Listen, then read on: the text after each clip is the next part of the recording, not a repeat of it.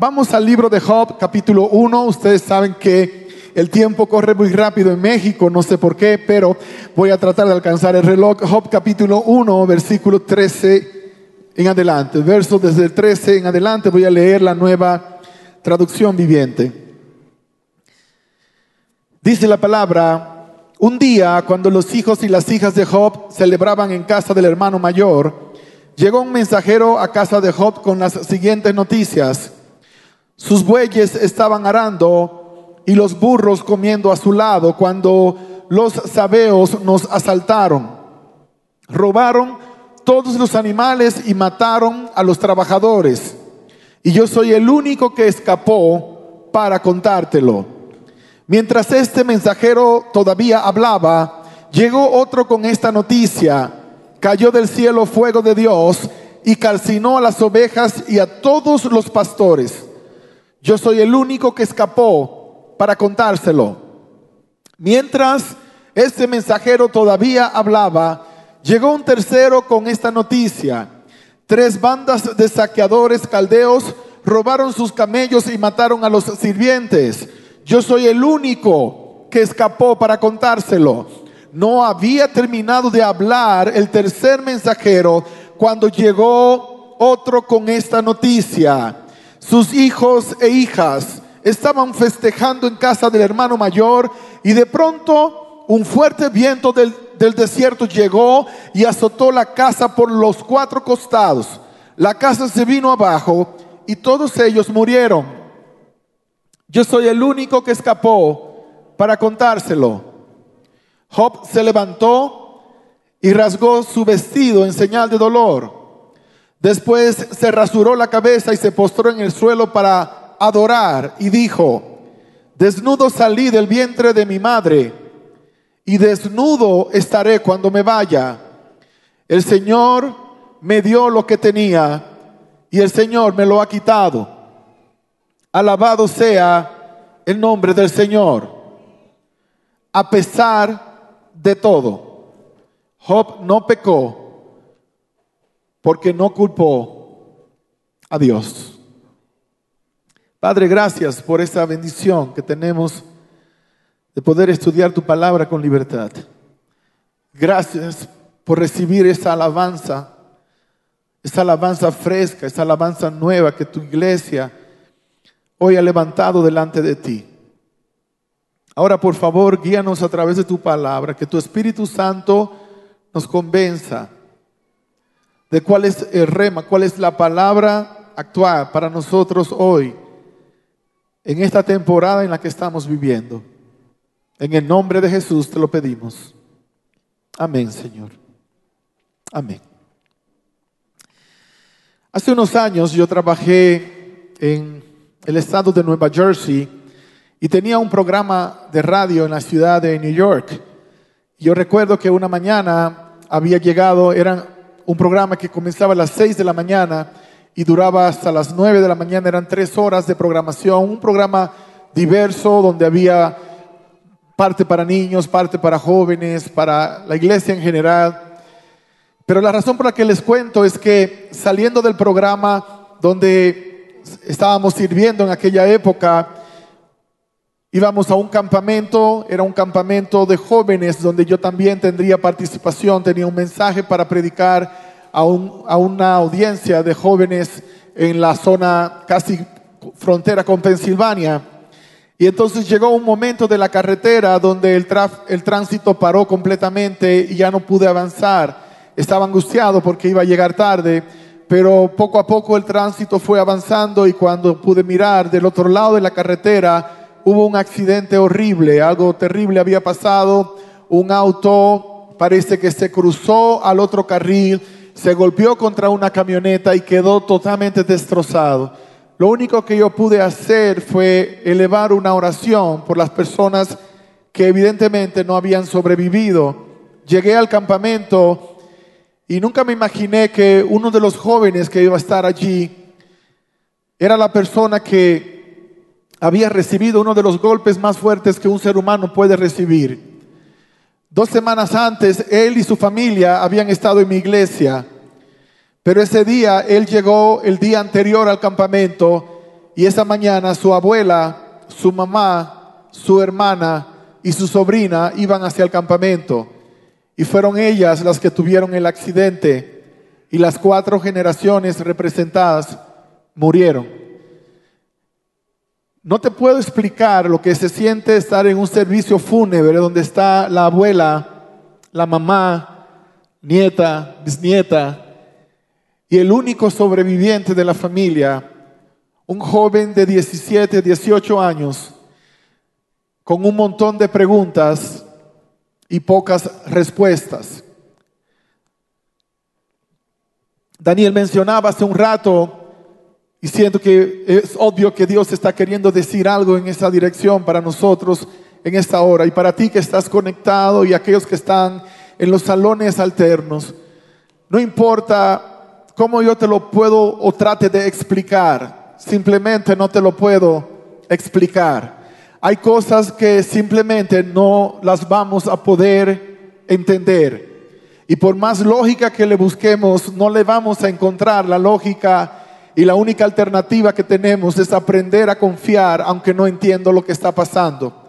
Aprender a confiar aunque no tengo ni la más mínima idea del por qué, el proceso por el cual estoy atravesando. Cuando tú lees la historia de Job, es una de las historias que más personas no religiosas de alguna manera habrán escuchado. La historia de Job, el hombre que en un solo día lo perdió todo, el hombre que pasó de la gloria a la vergüenza de un día para otro, el hombre que a pesar de que era un hombre extraordinario, Dios lo tomó como una especie de juguete y practicó con él algunas cosas para enseñar lecciones. Algunas personas así han visto la historia de este hombre. Yo no voy a tratar de hacer una nueva teología acerca de la historia de Job, pero quiero usar esta historia para enseñarte que a pesar de todo, a pesar de todas tus circunstancias, a pesar de todo lo que has atravesado hasta acá, a pesar de lo que estamos pasando como humanidad, como raza humana, a pesar de todo esto, siempre hay un porqué. Siempre habrá una razón de parte de Dios para permitir que esas cosas sucedan. Y hay un propósito más grande que lo que nosotros podemos mirar en la superficie. Si vas a profundidad, si vas a fondo en tu propia historia, te vas a dar cuenta que cada cosa que pareció una tragedia logró un propósito contigo en tu vida para bien, aunque no lo entendiste en el momento, para bendición, aunque no lo comprendiste en el instante. Pero vamos a ponerlo de la manera gráfica. Ahí está Job, el hombre del cual Dios hablaba con mucha satisfacción.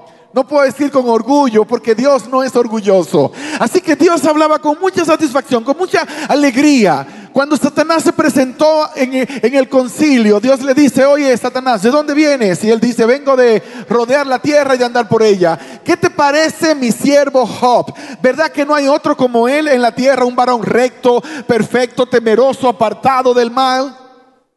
Y Satanás le lanzó la famosa declaración, claro, pero así hasta yo sería fiel porque tú le has puesto un cerco alrededor a él, a su casa y todo lo que él tiene. El fruto de sus manos has bendecido y sus bienes han aumentado sobre la tierra. Oh, así cualquiera es fiel. Claro que sí. Ahora, quítale todo lo que él tiene y te garantizo que va a blasfemar en tu misma presencia. Ahí comienza la historia. Dios le dice a Satanás, mira, ve, quítale todo lo que él tiene y te, te doy permiso, pero no lo toques a él. Y es lo que acabamos de leer hace un rato.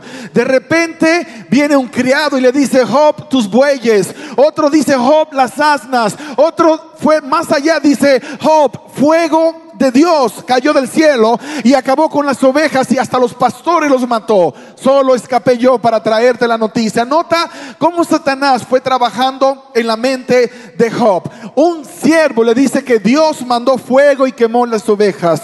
Dios nunca mandó el fuego. Dios permitió que Satanás lo hiciera, pero Dios no lo mandó. Nosotros acreditamos a Dios las cosas que Dios permite y por eso a veces llegamos a considerar que Dios es injusto y, nos enojamos con Dios y nos distanciamos de Dios. ¿Por qué? Dios, ¿por qué permitiste que yo naciera así? Dios, ¿por qué no me diste otros padres? Dios, ¿por qué? ¿Por qué? ¿Por qué?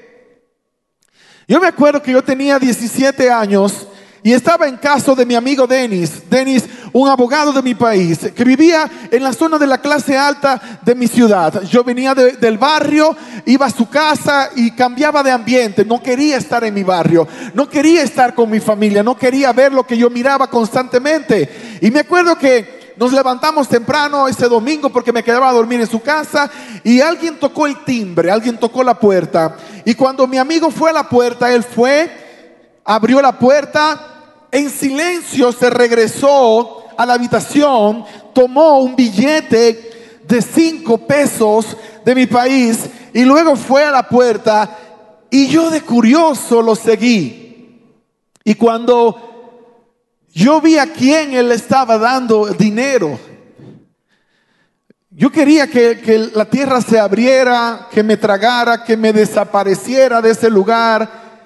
Y me enojé con Dios, como no te lo puedes imaginar. Sentí ira, estaba airado con Dios. Porque la mujer que estaba en la puerta pidiendo dinero era mi mamá. Y estaba pidiendo dinero para drogarse. Yo había huido de mi barrio para huir de esa escena. Y a la zona de clase alta donde vivía mi amigo, allá llegó mi mamá drogada pidiendo dinero. Y mi enojo ni siquiera fue con ella, fue con Dios. Yo me enojé, le decía, pero ¿por qué? ¿Por qué me haces esas cosas? ¿Por qué tengo que andar en vergüenza? Ando huyendo de, la vergüenza de mi familia y estoy aquí entre mis amigos y me avergüenzas acá. Y yo estaba en una crisis que no, que no tenía sentido que no tenía ninguna explicación lógica por qué tengo que estar airado con Dios cuando Dios no llevó a mi mamá a ese estilo de vida. ¿Por qué estaba airado con Dios cuando Dios no la trajo hasta allá? Y entonces de repente dije, un momento, a lo mejor Dios sí la trajo hasta la casa de mi amigo. A lo mejor Dios estaba queriendo hacer algo, no en ella, en mí. A lo mejor Dios estaba trabajando conmigo para que entendiera que la condición que vivía mi mamá, que cuando yo era un chico de 9, 10 años era motivo de oración por ella, pero ahora era un adolescente avergonzado de su familia, que no quería que la gente supiera quién era la mamá, que no quería que la gente se enterara que esa mujer que ante la sociedad no vale nada es mi mamá. Dios no estaba haciéndolo por ella. Lo estaba haciendo por mí, para que asumiera conciencia, para que entendiera cuál era mi responsabilidad. A veces huimos a las circunstancias porque parecen vergonzosas y no nos detenemos a preguntarle a Dios cuál es el propósito de mi situación. ¿Por qué estoy atravesando por este valle de sombra de muerte? ¿Por qué me está pasando esta situación en este momento? Cuando haces una pausa, entonces te vas a dar cuenta que Dios comienza a dar respuestas. Dios comienza a instruir, Dios comienza a enseñarte, el Espíritu de Dios comienza a revelarte el porqué de las cosas que han ido pasando. Job tenía una situación no común. Si te has quejado por tu condición, cuando lees la vida de este hombre, deberías dar gracias a Dios porque tu historia no se asemeja en un solo día perdió todo su dinero.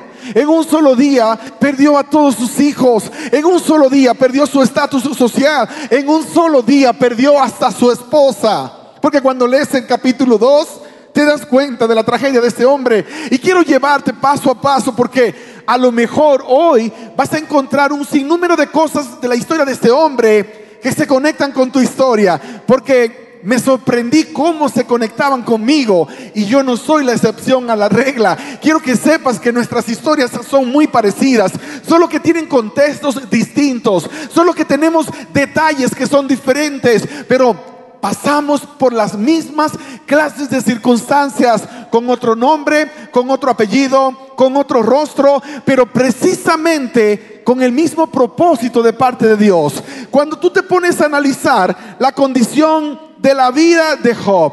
Job no era tan santo como nosotros pensábamos. ¿Cómo así, pastor? Hay cosas que Dios necesitaba cambiar en Job. Hay cosas que Dios necesitaba arreglar en Job. Yo entiendo que yo tengo 10 hijos y, y 3 me salieron ovejas negras. No es que tenga ese cuadro, pero pongo eso en mi mente. Digo, puedo entender, tienes 10 hijos, es más, no te fue tan mal, 60% salieron buenos, un 40% salieron unos sin gracia que, que, tú no te puedes explicar por qué salieron tan cabezones, tan tercos, pero, pero que de 10, 10, que de 10 los 10 tengan un cuadro no muy claro, préstale atención y lee eh, con discernimiento lo que dice el capítulo 1, versos 4 y 5. Dice, los hijos de Job se turnaban en preparar banquetes en sus casas e invitaban a sus tres hermanas para que celebraran con ellos. Cuando las fiestas terminaban, anota, a veces después de varios días, ¿qué fiesta? Es esa que pasas varios días celebrando. Y ese no es el problema, porque la cultura hebrea tiene esa, ese trasfondo. Cuando te pones a leer una boda en los tiempos de Jesús, era por lo menos una semana de celebración. Así que, pero esos muchachos estaban celebrando por diferentes razones. Ahora nota lo que dice acá. Job purificaba a sus hijos. Se levantaba temprano por la mañana y ofrecía una ofrenda quemada por cada uno de ellos porque pensaba, quizá mis hijos hayan pecado y maldecido a Dios en el corazón. Esa era una práctica habitual de Job. Job iba y se presentaba delante del Señor y oraba por sus hijos mientras ellos estaban en su estilo de vida. Por si acaso ellos maldijeron el nombre de Dios. ¿Qué padre tiene en su mente la idea de que sus hijos posiblemente lo están haciendo? Hay un dicho muy propio en, mi, en mi ambiente que decía, el que no tiene hecha no tiene sospecha. ¿Por qué vas a sospechar que tus hijos están deshonrando a Dios? ¿Por qué lo vas a sospechar? ¿O lo están haciendo o no lo están haciendo. Ahora, ¿dónde estaban los hijos de Job cuando Job ofrecía sacrificios a Dios? En el culto familiar, ¿dónde estaban los hijos de Job? En el culto familiar, ¿dónde estaba la esposa de Job? Como sacerdote de tu casa tu responsabilidad es juntar a tu familia en el altar familiar. Como líder espiritual de tu familia, es como la proteges, como creas un cerco de protección. No, por favor, entiende esto. No está bien que estás orando. Padre, te encomiendo a mis hijos.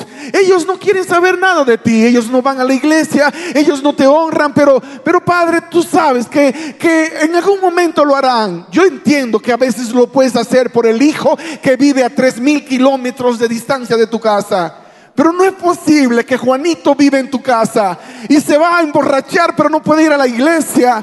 Juanito vive en tu casa y deshonra todos los valores y principios que Dios enseñó para ti, para tu familia. En mi casa, por lo menos, y perdónenme si parezco un fanático religioso, pero en mi casa mis hijos no pueden vivir en mi casa si no respetan los principios y valores de mi familia. En el momento que crean que pueden vivir bajo otro código, tienen que buscar otro lugar. Pero mientras están en mi casa, mi familia y yo le servimos a Jehová. Mi familia y yo honramos a Dios. Mi familia y yo le damos a Dios el lugar que le corresponde, no el lugar que mis hijos quieren. Ay, papá, pero tú estás aquí orando e intercediendo por tus hijos. Mientras el diablo los está evangelizando, mientras el diablo los está convenciendo, mientras el enemigo los está llevando en dirección contraria. Job cometió un error. Y es que no asumió el sacerdocio que Dios le había dado para con su familia. No bastaba con que él orara por sus hijos. No bastaba con que él ofreciera sacrificios por sus hijos. Sus hijos debieron haber estado allí. Oh, mis hijos hoy me dicen, papá, nos invitaron a una fiesta. Oh, muy bien, ¿a qué hora nos vamos? Le digo, ¿cómo que vamos? ¿Va con nosotros? Bueno, si yo puedo ir, ustedes pueden. Si yo no puedo, ustedes no pueden. Y al final, al final no tengo que ir, porque si ellos dicen, claro que puedes venir, es con los muchachos de la universidad. Vamos a comer, vamos a hacer algunos juegos. Ah, este es un cuadro diferente. La otra cosa es, con todo el cariño que, que le tengo a todos mis amigos, mis hijos solo duermen en mi casa. Y si van a un campamento, a un retiro, está bien. Pero nada de cuentos que papá, nos vamos a quedar a dormir en la casa de nuestro amigo fulano. Porque yo no sé cuáles son los códigos de esa familia. Yo no sé cuáles son los elementos y los valores que ellos ponen en sus hijos. Yo no sé cómo los cuidan. No sé cómo los protegen. En mi casa los podemos nosotros. En mi casa los podemos proteger nosotros. Cuida a tus hijos. Job cometió un error. No fue un accidente que Satanás mató a sus diez hijos el mismo día y no estaban en un servicio de Santa Cena. No estaban en un retiro espiritual. Estaban en una fiesta más. Y te garantizo que no estaban bebiendo jugo de uva de Santa Cena. Te lo puedo garantizar. Pero ¿por qué Dios permitió que los mataran? Si tú lees el versículo 9 del capítulo 1, el mismo diablo le dice a Dios, 8 y 9, es que le has puesto un cerco a Job y a su familia un cerco de protección. Cuando tú vas y lees en el Salmo 34, 7, si no me equivoco, que dice que el ángel de Jehová acampa alrededor de los que le temen y los defiende. Entonces tú dices, pero ¿qué pasó con los hijos de Job? Entonces, ¿qué pasó con el ángel de Jehová que protege? ¿Qué pasó con la promesa de Dios? Oh, es que los hijos de Job estaban fuera del cerco. Por eso pasó lo que pasó. Estaban en el lugar donde Dios no los pudo cuidar. Se salieron de la presencia y de la protección, del cerco de protección de Dios. Ah, pastor, pero, pero yo conozco gente que viven mal, que no, honran a Dios y no le pasan cosas como esas. Yo no te puedo explicar la profundidad de las razones que tiene Dios para no intervenir en algunos casos. En cambio, interviene en otros casos. Pero lo que te puedo decir es que hay un principio que no, es, varía. Cuando yo estoy dentro del cerco, tengo la protección. Y si por alguna razón Dios dice es hora de que mueras, también lo va a hacer para mi bien. No es lo mismo con el que mataron al hijo de la hermana Josefina. En nuestra iglesia, una de las familias que hace unos años asistía a nuestra iglesia, que en algún momento perdieron el, rumbo y se fueron. Lo doloroso que fue escuchar la noticia de uno de los muchachos que le dieron permiso para ir a una fiesta de la escuela donde ellos sabían que iban a estar en borracheras y demás. Se armó un tiroteo y al que mataron fue al hijo de la hermana. Y luego le pregunta a Dios, Dios mío, ¿por qué? ¿Cómo le vas a preguntar a Dios por qué? Si quebraste el cerco de protección. ¿Cómo le vas a decir a tus hijos que no se emborrachen cuando te ven a ti con la, la botella en la mano? ¿Cómo le vas a decir a tus hijos que no se metan en las drogas cuando el primero en romper con los valores y los principios era el que los debió proteger? Tus hijos no van a ir más lejos que lo que tú irás en ese camino. Ellos van a seguir tus pasos, seguirán tus pisadas. Y si tú quieres que ellos caminen con Dios, el deber tuyo y el mío es caminar con Dios. Si nosotros caminamos con Dios, ellos van a ver que hay un camino mejor. Y aunque en algún momento se aparten, la palabra se va a cumplir en ellos. Enséñales el camino. Y aun cuando fueren viejos, volverán a encontrar el camino de regreso. Porque las palabras que vienen vienen de la boca de Dios se convertirán en una realidad de protección para ellos en el momento de la crisis. Job no hizo bien su trabajo con sus hijos. Ahora, si siguen leyendo la historia, algo no estuvo bien con su esposa. Algo no estuvo bien. Alguien me dijo que la versión que habla de, de, de capítulo 2 de Job, versos 8 en adelante, no es una muy buena traducción. Así que me esmeré en ver todas las traducciones. Me fui a leer en el idioma hebreo para ver si había alguna discrepancia y encontré que no. Esa es la traducción correcta. Job capítulo 2, versos 8 en adelante. Job, sentado entre cenizas, se rascaba con un trozo de teja. Su esposa le dijo, ¿todavía intentas conservar tu integridad? Maldice a Dios y muérete. Sin embargo, Job contestó, hablas como una mujer necia. Aceptaremos solo las cosas buenas que vienen de la mano de Dios y nunca lo malo. A pesar de todo, Job no dijo nada incorrecto. Job descuidó a su esposa. Job no hizo su trabajo como el hombre de Dios con su mujer. Job no protegió a su esposa como debió haberla protegido durante su vida. Algo no estuvo bien en la administración y no quiero poner a Job como el único malo de la historia, porque ella también tenía una responsabilidad delante de Dios. Y conozco muchos casos donde el hombre ha buscado a Dios y ha querido guiar a su familia en el camino de Dios y el único obstáculo que tiene es la que debió ser su ayuda idónea, su esposa no hay justificación para ella.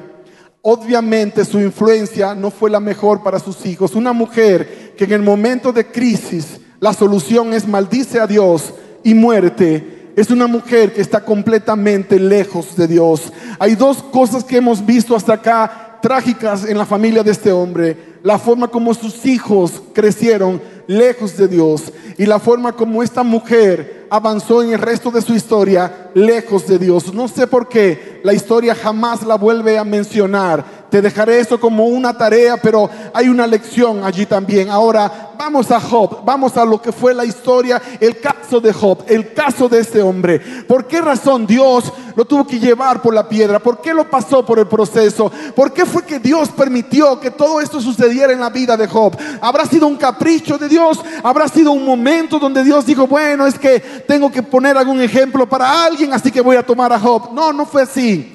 Capítulo 33, Job capítulo 33, versos 8 hasta el 11. Job 33, 8 al 11 dice, tú has hablado en mi presencia y he escuchado tus palabras. Dijiste, yo soy puro, no tengo pecado, soy inocente, no tengo culpa. Dios busca pleito conmigo y me considera su enemigo. Él puso mis pies en el cepo y vigila todos mis movimientos. Cuando tú lees esta palabra, es precisamente Job mostrando lo que había en su corazón.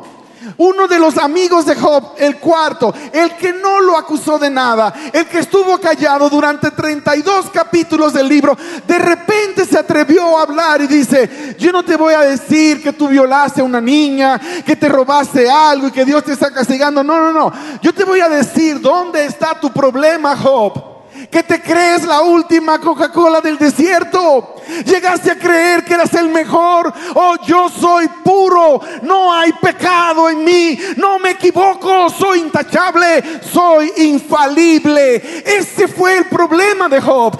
Dios no estaba en problema con la rectitud de Job. Dios no estaba en problema con la integridad de su carácter. El problema es que la justicia del hombre solamente viene por la fe en Cristo Jesús no por los méritos del hombre, no por el esfuerzo del hombre, no porque el hombre un día se despierta y dice, qué cosa más grande que soy.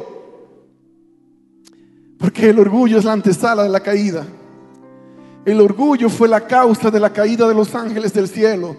Si te pones a leer la historia que pasó con Satanás en, en Ezequiel capítulo 28, un día se miró Oh, el querubín cubridor, sello de la perfección. Se creyó la última cosa. Se creyó grande, dijo, nadie canta como yo, nadie predica como yo, nadie es tan hermoso como yo. Cuando tú como camina, como seguidor de Jesús, como el que camina con Dios, llegas a mirarte algún día y te crees la gran cosa, te estás preparando para la caída, estás preparándote para ser desplumado, estás preparándote para la etapa más trágica. Ahora, vamos a ponerlo en tu historia ¿Quieres saber por qué todavía estamos pasando por los procesos que estamos pasando?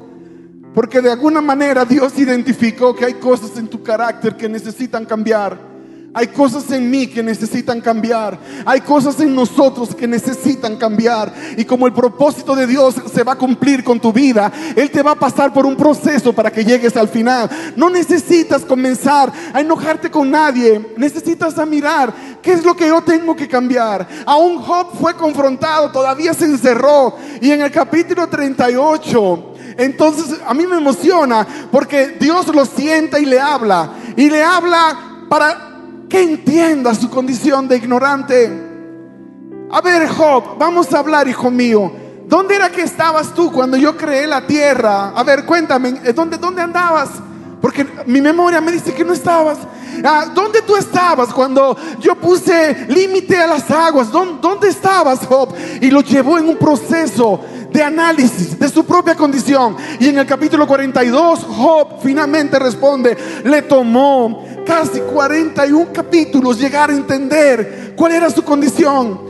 Entonces Job, Job respondió al Señor, sé que todo lo puedes y que nadie puede detenerte. Tú preguntas, ¿quién es este que pone en duda mi sabiduría con tanta ignorancia? Y luego él dice, soy yo, soy yo, Señor. Y hablaba de cosas sobre las que no sabía nada cosas demasiado maravillosas para mí. En el momento que Job, el justo, el perfecto, puso a un lado su arrogancia, su creencia de superioridad espiritual y dice, Señor, es que era un ignorante, Padre. Es que no sabía nada. Es que no, no entendí. Es que en algún momento se nubló mi entendimiento. Me aparté de ti. Comencé a ministrar a mi manera. Comencé a enseñar a mi manera. Comencé a hacer las cosas según el libro de Job y no según el tuyo. Ahora entiendo, Señor. Ahora entiendo. Y entonces el Señor dijo, qué bueno. Qué bueno que pudimos llegar a este punto, hijo. Porque ahora Ahora te voy a bendecir mucho más que lo que te bendije durante toda tu vida. Esta etapa que viene para ti es mejor que todo lo que tú habías vivido hasta acá. Y esto te dice el Señor a ti en esta hora. Esta etapa que comienza no es la etapa de la amargura, es la etapa de la celebración. Vas a ver más gloria que la que viste durante toda tu vida. Vas a recibir bendiciones como las que nunca te imaginaste porque has dispuesto tu corazón. Te has entregado sin reservas. Has puesto a un lado tus mayores temores, has retado aún a la ciencia y te has atrevido a darme la honra que me corresponde. Entonces prepara, prepárate para recibir el cumplimiento de mis promesas. Por favor, solo mantente confiando en mis promesas, porque mis promesas son fieles y son verdaderas. Cuando tú entiendes eso, cuando tú conoces eso, cuando tú reconoces que puedes creerle a Dios entonces Él te saca del fango, te saca del lodo, te saca de lo más bajo y te vuelve a sentar en la silla en la que Él te sentó al principio, antes que tú nacieras. Dios había determinado un proceso y un propósito porque conocía exactamente tu corazón y tus tendencias. Yo no lo entendía. Yo no lo entendía. Cuando lo entendí, cuando lo comprendí, entonces comencé a darle a Dios permiso de que fuera obrando. Y entonces vi que Dios comenzó a obrar en la vida de mi mamá. Mis, mis hermanos no querían nada con ella, la odiaban. El único que hablaba con ella de todos era yo, pero era una batalla constante. Así que finalmente Dios me permitió ser el instrumento para llevarla a sus pies. Pero quiero que comprendas esto. Esa historia es una de tres historias que tenían que sanarse en mi corazón, que Dios tenía que sanar en mi vida. Yo tenía que sanar la ausencia de mi papá. Yo tenía que ver ese milagro suceder. ¿Dónde estaba mi papá? En los momentos más oscuros de mi vida. Cuando no has tenido un papá, cuando no, no, fue nunca a tu escuela a ver si eras un estudiante bueno o no. Cuando los padres de mis compañeros llegaban a la escuela, el mío nunca llegó porque no lo tenía. La mamá nunca llegó. Agradezco a Dios por esa abuela que un día dejó la carnicería y se fue a la escuela para que mi maestra le dijera, es un gran estudiante. Es un gran estudiante. Nunca había escuchado a un maestro decirlo, porque no te lo decían a ti como estudiante, pero se lo dijo a mi abuela, que era un gran estudiante. Dice, pero ¿cómo puedo ser un gran estudiante si estoy atrasado? Pero yo, yo no sabía lo que Dios estaba haciendo conmigo. ¿Cómo puedes decir, Padre nuestro, que estás en los cielos, cuando ni siquiera entiendes lo que papá representa? ¿Cómo puedes honrar a Dios como Padre cuando ni siquiera tuviste el tuyo? Yo sé que tú has tenido una historia con Dios. Yo sé que todos tenemos una historia con Dios. Pero para, para poder entender el corazón de Dios, Necesitas sanar esas cosas que te han marcado desde muy temprano en tu vida. Tienes que aprender a pedir perdón y tienes que aprender a perdonar. Yo tuve que perdonar a mi mamá por no haber sido mi mamá. Tuve que perdonar a mi papá por no haber sido mi papá. Tuve que perdonar a mi abuelo por haber sido el monstruo que casi me destruyó la vida. Y aprendí que perdonar no es una cosa humillante. Pedir perdón, aunque pareciera, tampoco lo es. Sino que es una medicina para el alma. Es algo que Dios usará para cambiar vidas, especialmente la tuya y las de aquellas personas que de alguna forma fueron presas de las mismas circunstancias. Al final, El Señor le agarró la oreja a los amigos de Job, a los tres cabezones que le hicieron la vida miserable. Y le dijo, ustedes para poder tener mi bendición, van a tener que ir con mi siervo para que él ore por ustedes. Y aprendí otra cosa allí. Tienes que orar por esa gente que te hizo daño. Porque hasta que no lo haces son tus esclavos. Y te estoy diciendo esto no para que ahora digas, oh, qué buena noticia, pastor, los voy a dejar de esclavos. No, es para que, para que los liberes. Libéralos. Todos aquellos que en algún momento te dañaron, aquellos que, aquel que te abusó sexualmente, aquel que emocionalmente te destrozó la vida, libéralo. Pide bendición para sus vidas. Clama a Dios sinceramente para que los bendiga. Y Dios se encargará de ellos, cómo los va a bendecir. Pero a ti Dios te bendecirá en dimensiones que nunca te lo pudiste haber imaginado, porque ahora estás listo para recibir. Ahora tu espíritu está sujeto al espíritu de Dios. Ahora estás posicionado donde Dios te quería. La historia de Job terminó como una historia gloriosa, a pesar de todo, a pesar de todo. Y eso es lo que Dios quiere hacer contigo. Que tu historia se pueda escribir y se le puede añadir esa parte al final. A pesar de todo. Yo no te conozco, yo no sé quién eres. Pero yo sé que nos reunimos hoy no accidentalmente. Estás conectado no porque no tenías otra cosa que hacer, sino porque Dios puso esta cita entre, entre tú y Él. Estás en el salón alterno porque no hubo un espacio para ti, pero, pero una cosa es real. Dios sabía que ibas a venir. Y por eso preparó hoy este mensaje para ti. Dame una oportunidad. Pon a un lado todas tus ideas raras y dame a mí una oportunidad. Te mostraré las cosas que hasta ahora han estado ocultas para tu vida. Y te voy a dar una oportunidad de vivir una experiencia como nunca antes imaginaste. Una vida cien veces mejor que la que tuviste acá. Pero hay una condición. Te tienes que entregar completamente en mis brazos de amor, dice el Señor. A la distancia no lo puedo hacer. En tu zona de seguridad no puedo obrar. Abandona tu zona de seguridad como Job la abandonó al final y se humilló delante del Señor y dijo, reconozco que yo no puedo tener el control de mi vida. Reconozco que yo no lo voy a lograr. Reconozco que solo no lo puedo hacer. Y entonces te doy garantía en el nombre de Jesús en esta hora de que Dios cambiará tu historia completamente. Y vas a poder mañana contar las maravillas de Dios. Y serás un agente de bendición en el lugar donde vives. Y vas a ser un instrumento de Dios para transformar las vidas de aquellos que están bajo tu responsabilidad, bajo tu autoridad. Y aún aquellos que no lo están. Pero todo comienza con una decisión.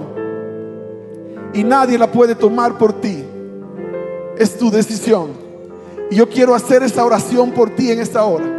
Y esta invitación no es para los miembros de la iglesia que están pasando por un momento difícil, por un momento duro. Yo voy a orar por ustedes al final. Esta oración es para aquellos amigos de la iglesia que han estado apenas conociendo de cerca el propósito de Dios. Hoy tienes que tomar una decisión. Yo no sé si mañana tienes garantía de vida, no sé del futuro, solo sé de este momento. Por eso la palabra es clara cuando dice, si hoy oyes mi voz, no endurezcas tu corazón, no le pongas peros a Dios, no le digas, Señor, más adelante lo voy a hacer. No, es ahora, hoy es la oportunidad, ahora es la oportunidad. En este momento, en este lugar, el Señor te hace una invitación. Dame, hijo mío, tu corazón. Dame, hija mía, tu corazón. Y la buena noticia es que lo único que tienes que hacer es decirle que sí.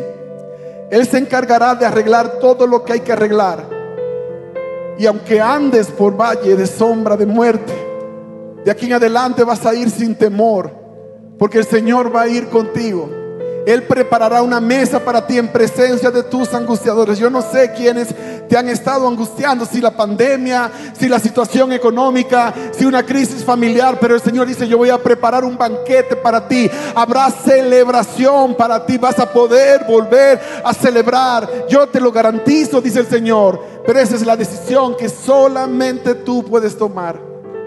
Y yo te voy a pedir que hoy la tomes en el nombre de Jesús. Daniel va a venir para acompañarme con, con una de esas melodías celestiales que Dios le ha dado, anclado a sus promesas. Es la única manera es anclándome en las promesas de Dios. No hay otra fórmula, no hay otra manera. Y eso que hoy Dios te está invitando a hacer es lo que va a cambiar para siempre tu historia. Voy a pedir un poquitito de iluminación, familia, porque quiero, quiero ver tu rostro, quiero ver dónde estás, quiero ver esta persona que hoy está tomando esa decisión por Jesús. Todo lo que tienes que hacer, gloria a Dios, todo lo que tienes que hacer ahí donde estás. Si hoy tú le quieres decir, Señor Jesús, yo te entrego el control absoluto de mi vida. Quiero vivir para ti. Quiero vivir por ti. Quiero que tomes mi historia y la lleves al lugar donde tú quieres para cumplir ese propósito. Si tú le quieres decir eso al Señor, por favor levanta tu mano ahí donde estás, en el nombre de Jesús. Dios te bendiga, gloria a Dios. Dios le bendiga, Dios te bendiga, hijo. Dios te bendiga, Dios te bendiga, Dios les bendiga, gloria a Dios. Bendito sea el nombre de Jesús. Dale un aplauso fuerte a nuestro Señor, qué maravilloso es Dios.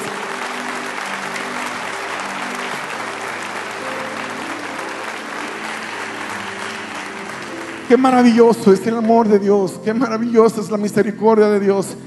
Hay tantas cosas malas que yo hice en mi vida, errores que cometí, porque me llegué a creer que era la gran cosa, llegué a pensar que era la última Coca-Cola del desierto. Viniendo de donde yo venía, eh, estar a, los 29 años, a los 30 años en un estadio con casi 20 mil personas y muchos de ellos de mi barrio, gente pidiéndome su autógrafo. Fue demasiado porque yo no estaba listo para mirar esas cosas de parte del Señor. Y yo siento que de, manera rara comencé a creerme que era la gran cosa y Dios tuvo que pasarme por el proceso, tuvo que pasarme por la piedra, tuvo que pasarme. Y, y, cuando miro todo esto, yo no digo que Dios mandó cosas negativas a mi vida, pero me permitió pasar por un proceso para que al final yo pudiera decir, a pesar de todo eso, su misericordia triunfó. A pesar de todo eso, su amor por mí hizo la diferencia y aquí estoy, a pesar de todo eso. Y esa será tu historia. Aquellos de ustedes que nunca, nunca han bajado las aguas y han entregado sus vidas completas en las manos de Dios para tener un nuevo comienzo, como la mayoría de los que estamos acá lo hicimos un día. Se darán cuenta que en el momento cuando lo entregaron todo con documentación y todo, cuando firmas el contrato con Dios, entonces se abre una ventana en el cielo y Dios comienza a derramar bendiciones que han sido atesoradas para ti desde el principio, pero no estabas listo para recibirlas. No estabas lista para recibirlas. Hay cosas buenas que Dios te quiere dar que si te las da lejos de Él, nunca llegarás a los brazos de Dios. Entonces Él espera para que llegue este momento.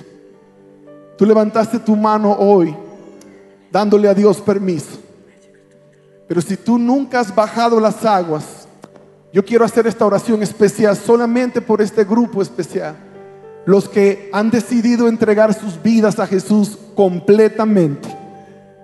Caminar de la mano con Dios el resto del camino. No importa si, si vendrán 20 pandemias o 30 más, te darás cuenta que Dios te llevará de la mano, que vas a ir de la mano de Dios todo el proceso y si en algún momento Dios decidiese que se acabó tu carrera, no tiene que ser por una pandemia, sino porque llegó el tiempo de tu graduación. Y la mejor noticia es que tu nombre está inscrito en el libro de la vida del Cordero y de allí nadie lo puede borrar, porque fue puesto con la sangre del Cordero. Y si estás agarrado del Cordero, tienes la garantía de la eternidad. Entonces, haz algo más en esta hora ponte en pie y dile, Señor, aquí está mi vida, te la entrego. Confío en tus promesas y a partir de ahora quiero vivir solamente para ti. Hazlo en el nombre de Jesús. Ponte en pie. Tú que levantaste tu mano tomando esa decisión. Haz este pacto con Dios. Haz este convenio con Dios. Haz este acuerdo con Dios. Haz esta declaración de salvación, de fe. Hazlo en el nombre de Jesús. Si tú estás mirando por la internet, hay ayuda para ti. Dios no te quiere dejar solo, no te quiere dejar sola, no vas a estar solo, sola. Por favor, escribe allí en la misma página, escribe el número que está allí. Diles, yo quiero ayuda, yo quiero un cambio de vida, yo quiero que Dios complete su propósito conmigo y te garantizo que Dios lo va a hacer. Si estás en uno de los salones de acá de la iglesia, por favor, allí donde tú estás, ponte en pie en el nombre de Jesús, porque hoy es el día que Dios había puesto en su agenda. Te garantizo que en el futuro hablaremos, posiblemente me contarás tu historia y esa historia me llenará de gozo porque sabré que atreverme a contarte mi vergüenza hizo posible el milagro maravilloso, el milagro de la salvación en tu vida. El milagro de la salvación. Escucha esta melodía, escucha esta oración. Y ahí en pie quiero que, que inclines tu rostro y escuches esto que Dios te está diciendo a través de Daniel. Tú no me.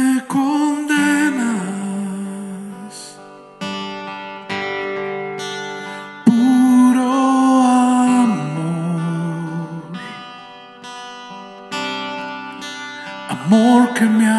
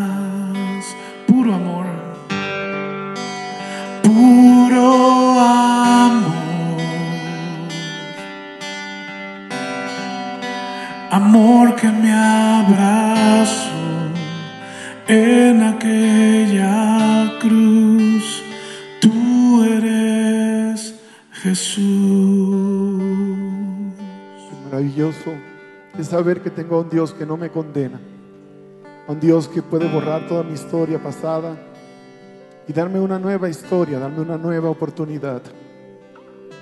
Habrá alguien más que hoy sientes el llamado de Dios para ti. Has escuchado la oferta de Dios para tu vida, una nueva vida, una nueva oportunidad en Cristo Jesús. Levántate, no tengas temor. Este momento es tu momento. Abrázalo. Esta oportunidad es tu oportunidad. Aférrate a ella. Y yo siento en mi corazón que hay algunas personas aquí que están batallando, estás peleando porque sabes que Dios te está hablando a ti con nombre y apellido. El Señor es muy claro cuando dice, si escuchas mi voz, no endurezcas tu corazón. Para que pueda cumplirse el propósito de Dios, tienes que abrir tu corazón y este es tu momento. Esta es tu oportunidad. En el nombre de Jesús, levántate. No dejes que Dios te ruegue, tú deberías estar rogándole a Dios. No dejes que Dios esté rogándote a ti, tú deberías estar rogándole a Dios en este momento. Y por eso, en el nombre de Jesús, yo te invito, dale esa oportunidad que Dios te está pidiendo. Y yo voy a esperar por lo menos unas cinco personas más acá que están peleando esa gran batalla. Hoy no te vas a ir de este lugar sin llevarte esta gran victoria en el nombre de Jesús. Yo quiero ver la primera de estas otras cinco personas más. Es maravilloso. Dios te bendiga, hija. Qué bueno que lo hiciste. Venciste en el nombre de Cristo Jesús. Demos un aplauso para ella. Es una vencedora. Claro que sí. Ella lo pudo hacer. Si ella lo pudo hacer, tú también lo puedes hacer. No dejes que el miedo, no dejes que el temor te derrote. Esta es tu oportunidad. ¿Dónde está la segunda persona? Yo quiero verte en el nombre de Jesús. Donde quiera que estés en el santuario, no necesitas que yo te vea, necesitas que Dios te vea. Solo atrévete a tomar una decisión, una decisión que cambiará tu historia para siempre. Te lo puedo garantizar. El Señor no dejará tu vida siendo la misma. Él va a borrar todas tus transgresiones, va a moldear tu carácter, te dará un carácter conforme al corazón de Dios. Pero es esta decisión que nadie más, nadie más puede tomar por ti. Solamente tú la puedes tomar y yo te invito en el nombre de Jesús. Mientras el pastor Ernesto viene para esta oración, este momento es tu momento. No dejes pasar esta oración en el nombre de Jesús. Dale esta oportunidad. Tú sabes cuánto tiempo Dios lleva llamando. Tú sabes cuánto tiempo Dios lleva tocando. Tú sabes cuántas veces Dios ha estado intentando, de cuántas maneras Dios te lo ha dicho, pero Él no va a romper la puerta. Él solamente llama y la única persona que puede abrir la puerta eres tú. Y en el nombre de Jesús lo puedes hacer en esta hora. Solamente levántate, ponte en pie y vas a ver que esa carga pesada va a desaparecer completamente, se va a ir para siempre. El Señor te lo dice, toma mi yugo que es ligero y yo voy a llevar tu carga, yo la voy a llevar, yo lo voy a cargar, lo voy a tomar, pero la única cosa que Dios no va a hacer, Dios no te va a obligar. Es una decisión que nadie más puede tomar por ti. Solamente tú la puedes tomar. En el nombre de Jesús hoy, en este lugar, lo puedes lograr.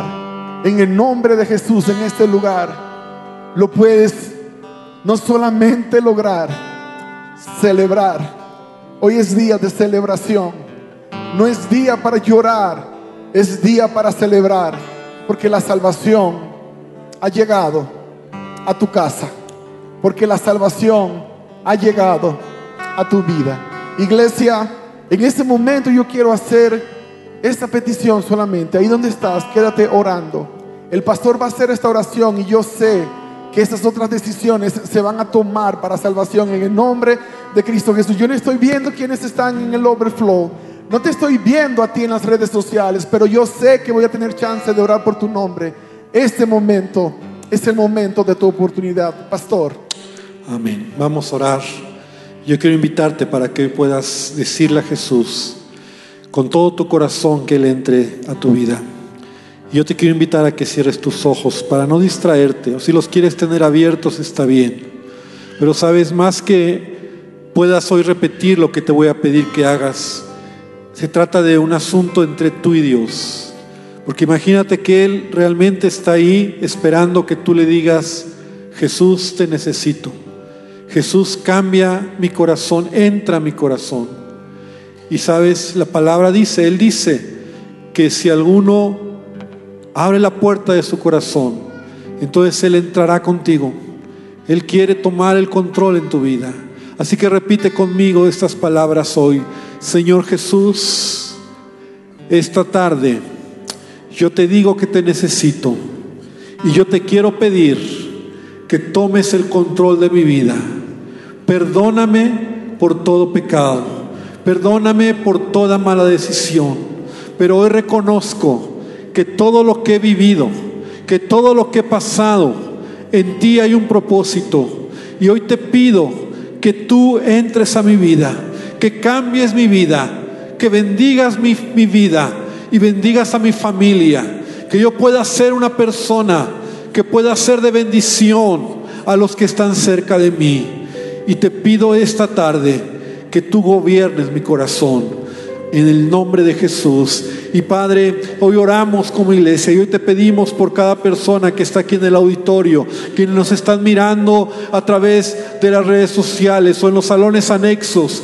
Dios, tú conoces cada vida, porque nos conoces por nombre, porque tú nos has dado la vida. Y hoy te pido, Padre, que tú bendigas a cada persona, que lo que ellos están haciendo hoy nunca lo olviden, que sus vidas sean transformadas, Señor, con el poder tuyo y que tu Espíritu Santo, tu presencia en ellos, Señor, bendiga sus vidas, bendigas a sus familias, traiga sanidad, traigas fortaleza, quebrantes todo temor, quebrantes todo yugo, Señor, toda angustia y toda necesidad tú tomes, Padre, y te damos gracias por tu amor y por tu misericordia. Y te bendecimos en el nombre de Jesucristo. Amén y amén, Señor. Amén. Da un aplauso fuerte a nuestro Dios. Y yo sé que Dios ha hecho algo grande en tu vida, algo grande y poderoso. Que Dios te bendiga.